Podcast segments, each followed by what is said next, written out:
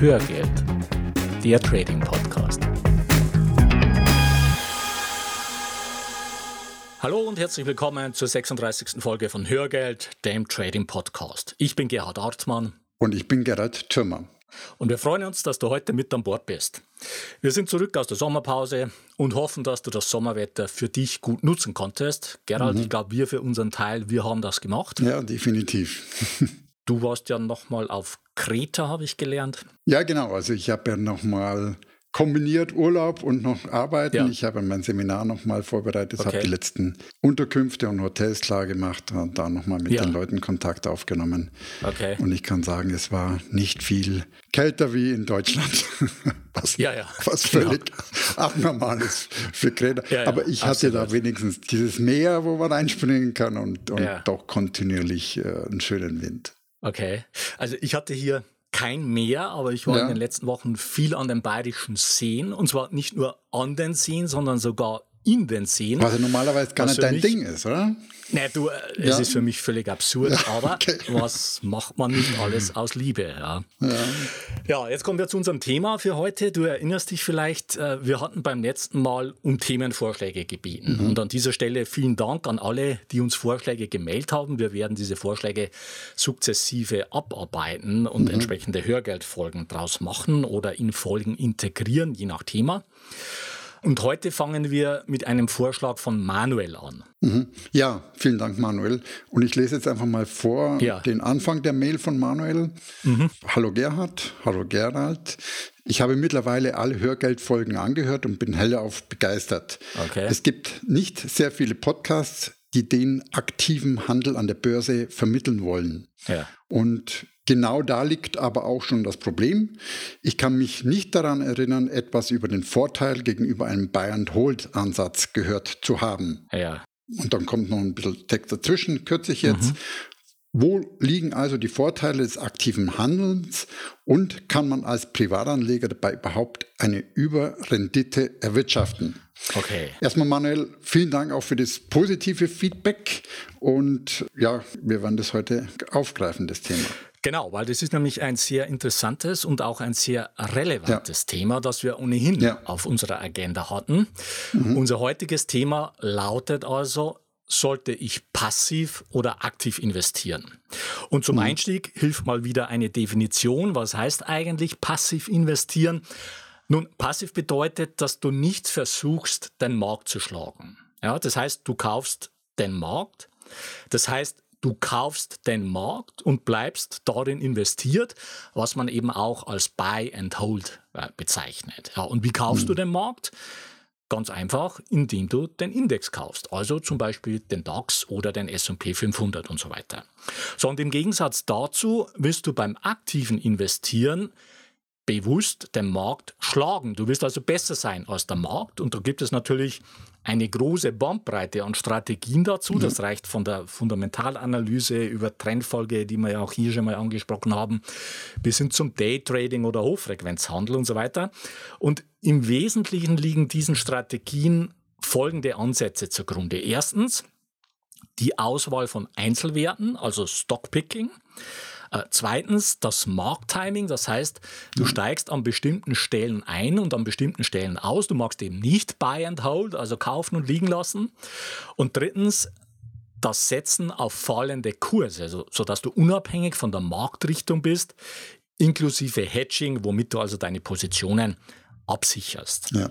Ja, genau. Also passiv ist extrem populär geworden. Ja. Und zwar passiv wird ja oft äh, gleichgesetzt mit ETFs und mhm. der ETF-Markt, der wächst rasant. Und zwar ja. Stand Februar 2018 werden inzwischen mehr als 5 Billionen Dollar in ETFs verwaltet, also 5 ah, ja. Billionen in Deutsch, also nicht die amerikanischen Milliarden. Ja.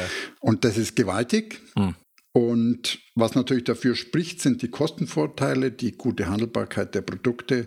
Das sind natürlich alles gute Argumente. Und mhm. auch mit dem wachsenden Angebot der Online-Vermögensverwaltungen, also den Fintechs unter anderem, ja.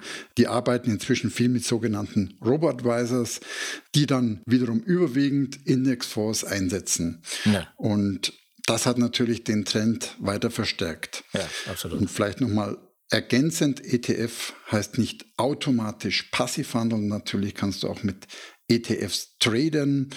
Immer dann, wenn du einen Index traden möchtest, machst du das typischerweise mit einem ETF. Ja. Ja, ist wichtig zu verstehen. Also ETF heißt ja. nicht automatisch ja. passiv. Ja? ja? Und es gibt auch einige Protagonisten, die zu dieser wachsenden Popularität von passivem Investieren beigetragen haben. Mhm. Dazu zählt zum Beispiel der John Bogle, der Erfinder der ETFs und Gründer von Vanguard. Vanguard mhm. ist ja heute der zweitgrößte hinter BlackRock, äh, zweitgrößte Vermögensverwalter weltweit und verwaltet über 5 Billionen Dollar. Und dieser John Bogle hat eine Vielzahl von Büchern zum Thema passives Investieren geschrieben und damit das Thema auch entsprechend populär gemacht. Nicht ganz uneigennützig, muss man natürlich sagen. Mhm. Ja, und ein mhm. weiterer Protagonist ist Gerd Kommer, den er auch Manuel in seiner Mail aufgeführt hat. Ja. Von Gerd Kommer stammt zum Beispiel das Buch Souverän investieren mit Indexfonds und ETFs, wie Privatanleger das Spiel gegen die Finanzbranche gewinnen. Und um hier noch einen Pionier in Sachen passives Investment zu nennen, der Charles D. Ellis, der schon 1975 eine Lanze für passives Investieren gebrochen hat.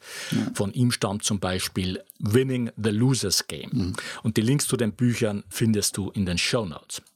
Und die Botschaft in diesen Büchern ist im Wesentlichen immer dieselbe. Die lautet, die aktiv gemanagten Fonds schaffen es nicht, den Markt auf Dauer zu schlagen, verlangen dafür aber viel Geld.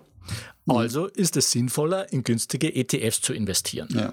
So, und das können wir nur unterschreiben. Ja. ja. also aktiv gemanagte Fonds sind in der Regel ihr Geld nicht wert.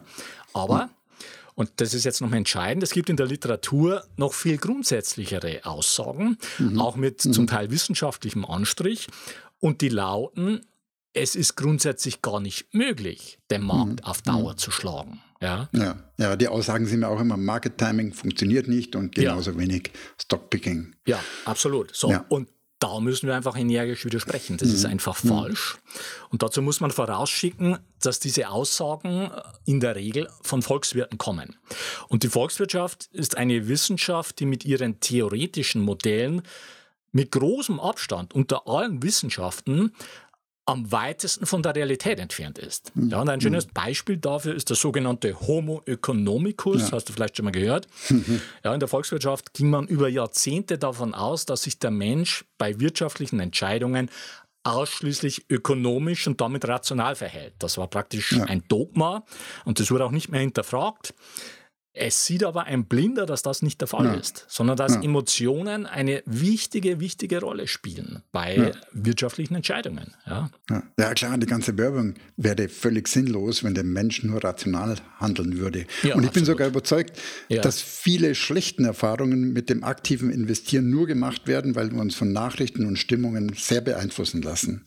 Ja, unbedingt. Also ich sage mal, das ganze ja. Thema Psychologie und natürlich Nachrichten, Overflow, muss man schon sagen, ja. Äh, spielt natürlich eine große Rolle bei, bei Fehlentscheidungen an der Börse. Ja. Sondern wenn wir uns die zahlreichen Blasen und anschließenden Abstürze in der langen Geschichte der Börsen anschauen, dann ist das ebenfalls ein schlagender Gegenbeweis zur Theorie des Homo economicus. Stattdessen müssten wir von einem Homo gyricus oder Homo panicus sprechen, ja, oder wissenschaftlicher mm, von einem Homo irrationalis. Und diesen Begriff gibt es mittlerweile auch. Mm, es mm. hat aber bis in die 80er Jahre gedauert, bis man angefangen hat, dieses äh, Modell des Homo economicus in Frage zu stellen und sich daraus dann die sogenannte Behavioral Finance, also die Verhaltensökonomie, mhm. entwickelt hat. Mhm. Ja? So, und ein mhm. weiteres Beispiel für ein Totalversagen der Volkswirtschaftler ist die letzte Finanzkrise. Ja, also abgesehen mhm. von ganz mhm. wenigen Ausnahmen, wir hatten ja schon mal in einer Hörgeldfolge von Robert Schiller äh, erzählt und berichtet, haben die Volkswirte diese Jahrhundertkrise nicht kommen sehen, obwohl ja. die zahlreichen Anzeichen dafür sehr massiv waren. Ja. Wir sind bei der Aussage, dass es grundsätzlich nicht möglich sei, den Markt auf Dauer zu schlagen. Aber dafür gibt es auch mhm. genügend Gegenbeispiele. Ja. Naja, Peter Lynch ist zum Beispiel einer derjenigen. Ja. Und er ist derjenige, der hinter dem Erfolg des legendären Magellan-Fonds von Fidelity stand. Ja, und sein Buch, also die Börse oder der Börse einen Schritt voraus, so heißt es, mhm. das war eines meiner ersten Börsenbücher ah, überhaupt okay. von Peter Lynch. Ja. ja. Ah, ja.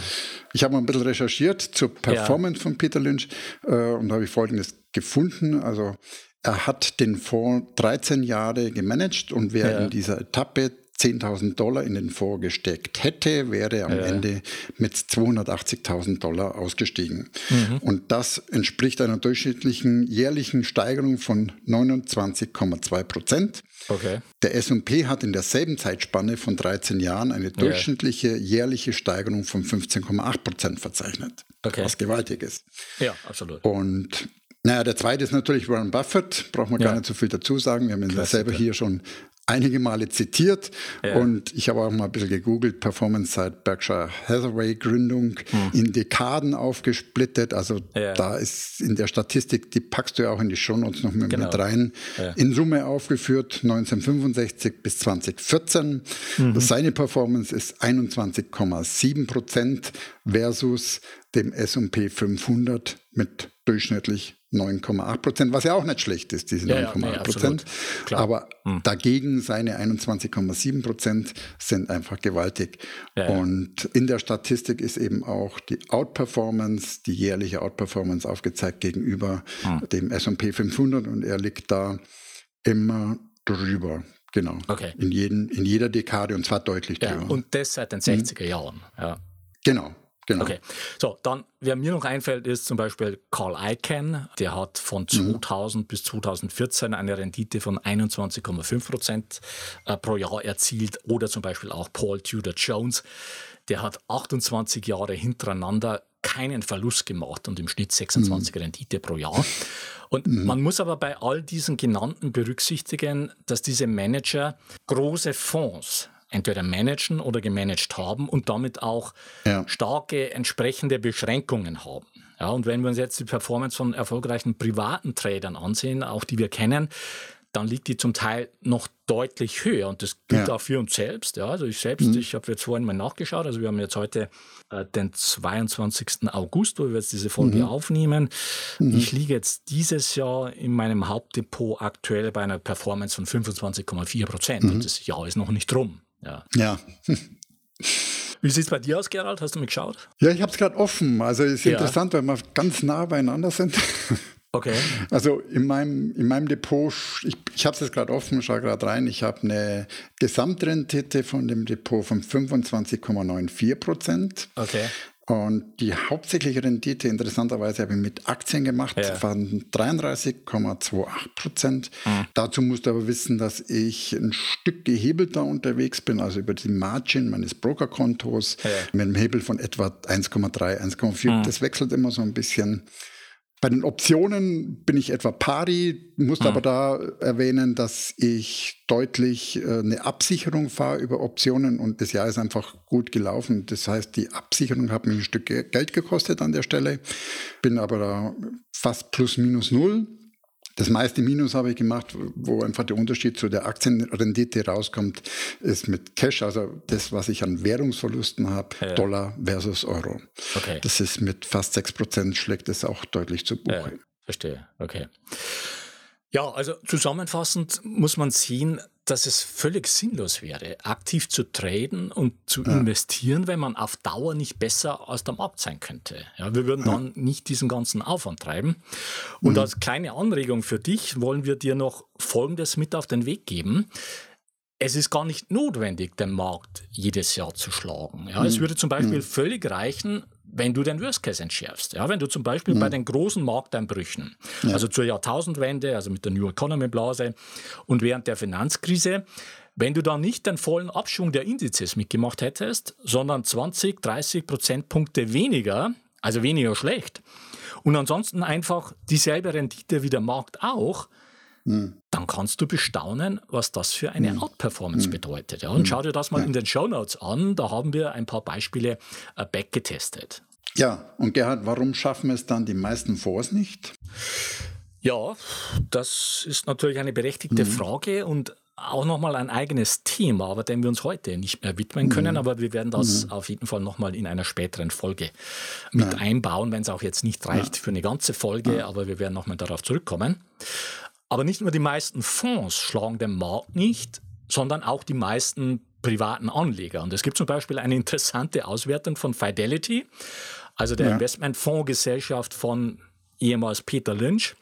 den du vorhin mhm. erwähnt hast. Und die hat mhm. ergeben, dass der durchschnittliche Anleger mit dem Magellan-Fonds von Peter Lynch, jetzt pass auf, Verlust gemacht hat. Mhm. Obwohl der Fonds 29 Prozent pro Jahr Performance gemacht mhm. hat, über 13 Jahre. So, und da sind ja, wir. Wahnsinn. Ja, da mhm. sind wir wieder bei unserem mhm. Hauptanliegen ja. von Hörgeld. Ja. Der Grund dafür ist, dass die Anleger glauben, sie könnten sich an der Börse mhm. tummeln, mhm. ohne sich das dafür notwendige Grundwissen anzueignen. Ja, und mit Hörgeld genau. wollen wir dagegen steuern. Und an der Stelle genau. wollen wir dich nochmal auf unser Seminar am 27. und 28. Oktober in München hinweisen. Dort vermitteln wir in kompakter und absolut optimierter Form genau dieses Grundwissen und darüber hinaus mhm. Zehn komplette individuelle Strategien für jeden Trader-Typ, mit denen du mhm. nachhaltig profitabel handeln kannst. Den Link dazu findest du in den Show Notes. Den Frühbucherrabatt verlängern wir hiermit um drei Tage bis Montag, den 3. September. Mhm. So, ich bin immer noch völlig geflasht, dass, ja, ja. dass der Privatanleger du, äh, mit, mit dem Fonds Verlust gemacht ja, hat. Das musst du äh, noch was mir, was mir auch zeigt, was, dass, dass, dass es nicht nur um die Strategie geht, sondern genau das, was wir, was wir dauernd äh, sagen, es geht einfach um die vier Säulen, die es wir geht um die vier wollen, Säulen, um, ja. um erfolgreich zu sein. Und genau. nur und eine die, gute Strategie hilft ja, nichts. Nein, das hilft nichts. Und die hatten den Top-Fonds ja, also ja. die meisten waren ja eh in grottenschlechten ja. Fonds drin. Die waren ja. jetzt im Top-Fonds drin und haben Verlust gemacht. also das ist völlig absurd, ja, völlig absurd. Aber so ist die Realität und das ist heute nicht anders. Zurück zur Frage.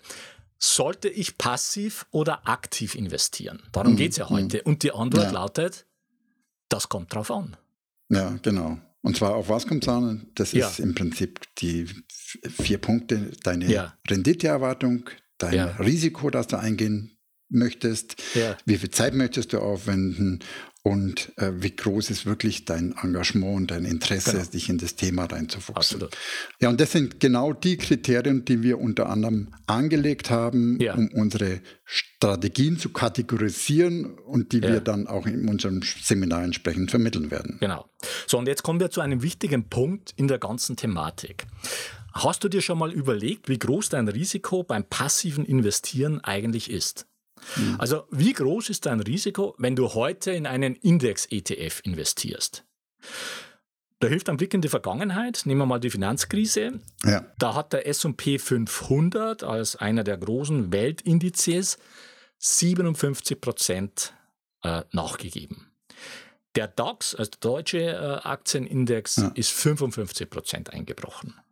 Nehmen wir die New Economy Blase zur Jahrtausendwende, mhm. der S&P 500 minus 49 Prozent, der DAX minus 73 Prozent. Ja? Mhm. Und der Nasdaq 100, also der äh, Technologieindex mhm. mit den 100 äh, seinerzeit größten Technologieaktien, minus 83 Prozent. Und hm. wenn wir noch weiter zurückgehen zum äh, 29er Crash, also 1929, ja. der ja dann die große Weltwirtschaftskrise ausgelöst hat. Und dieser Crash, der hat sich bis Mitte 1932 gezogen. Wenn du dir mal mhm. die Langfristcharts anschaust, da ist der Dow Jones um 89 Prozent eingebrochen.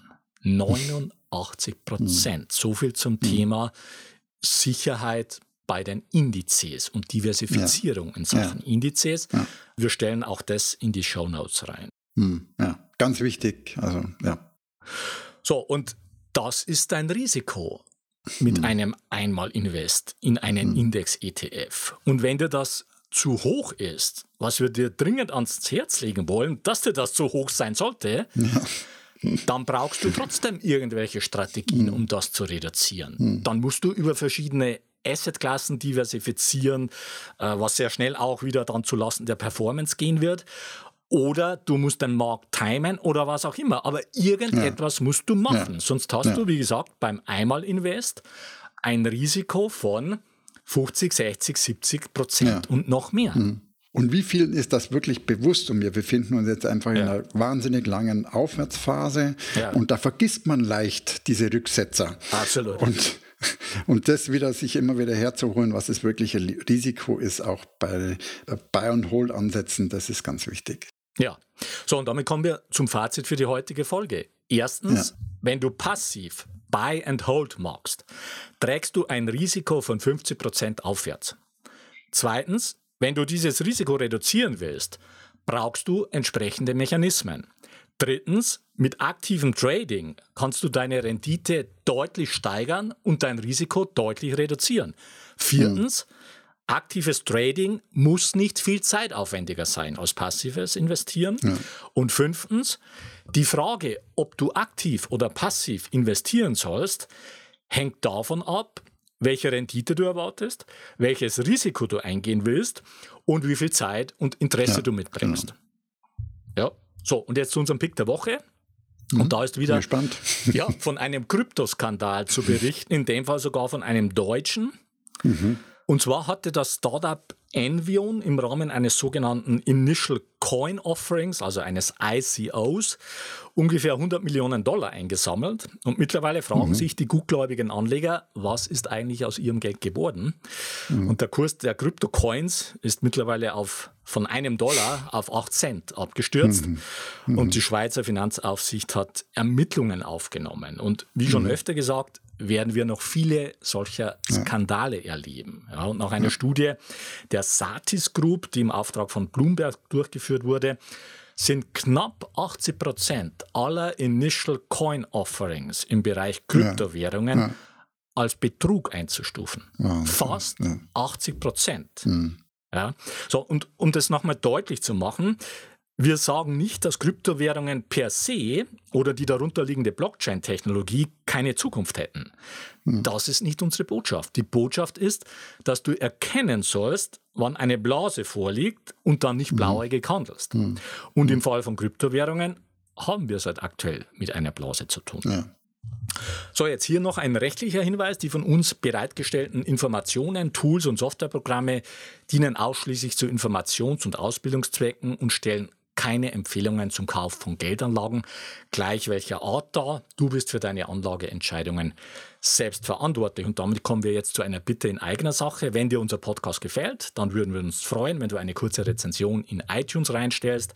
Das geht ganz einfach und schnell und hilft uns im Ranking weiter nach oben zu kommen und besser gefunden zu werden und ist für uns eine zusätzliche Motivation, mit Hörgeld weiterzumachen. Und wir freuen uns auch über Likes auf facebook.com slash Hörgeld und seit neuestem auch auf YouTube.